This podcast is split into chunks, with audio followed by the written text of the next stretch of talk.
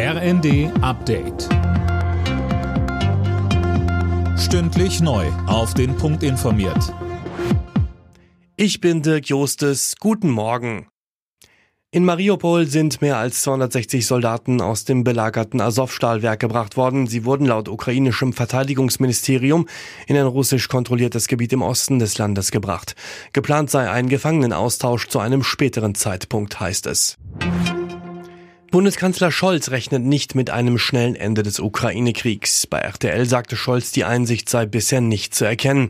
Er forderte erneut einen Waffenstillstand und Verhandlungen. Zeitgleich hat Scholz erneut Forderungen nach einem Ukraine-Besuch eine Absage erteilt. Ich werde nicht mich einreihen in eine Gruppe von Leuten, die für ein kurzes Rein und Raus mit einem Fototermin was machen, sondern wenn, dann geht es immer um ganz konkrete Dinge. Und die müssen so weit sein, die müssen vorbereitet sein. Die Türkei will die geplanten NATO-Beitritte von Schweden und Finnland blockieren. Das hat Präsident Erdogan klargemacht. Sönke Röhling, er wirft ihn weiter vor, Terroristen zu beherbergen. Ja, wie es aus Ankara heißt, hat die Türkei in den vergangenen fünf Jahren insgesamt 33 Ersuche an Finnland und Schweden gestellt, Terrorverdächtige auszuliefern.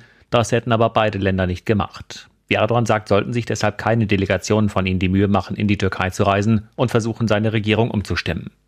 Da alle NATO-Mitglieder einem Beitritt zustimmen müssen, sieht es für einen schnellen NATO-Beitritt Finnlands und Schwedens erstmal schlecht aus.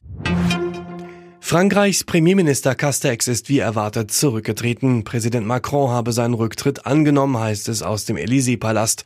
Nachfolgerin wird die bisherige Arbeitsministerin Elisabeth Born.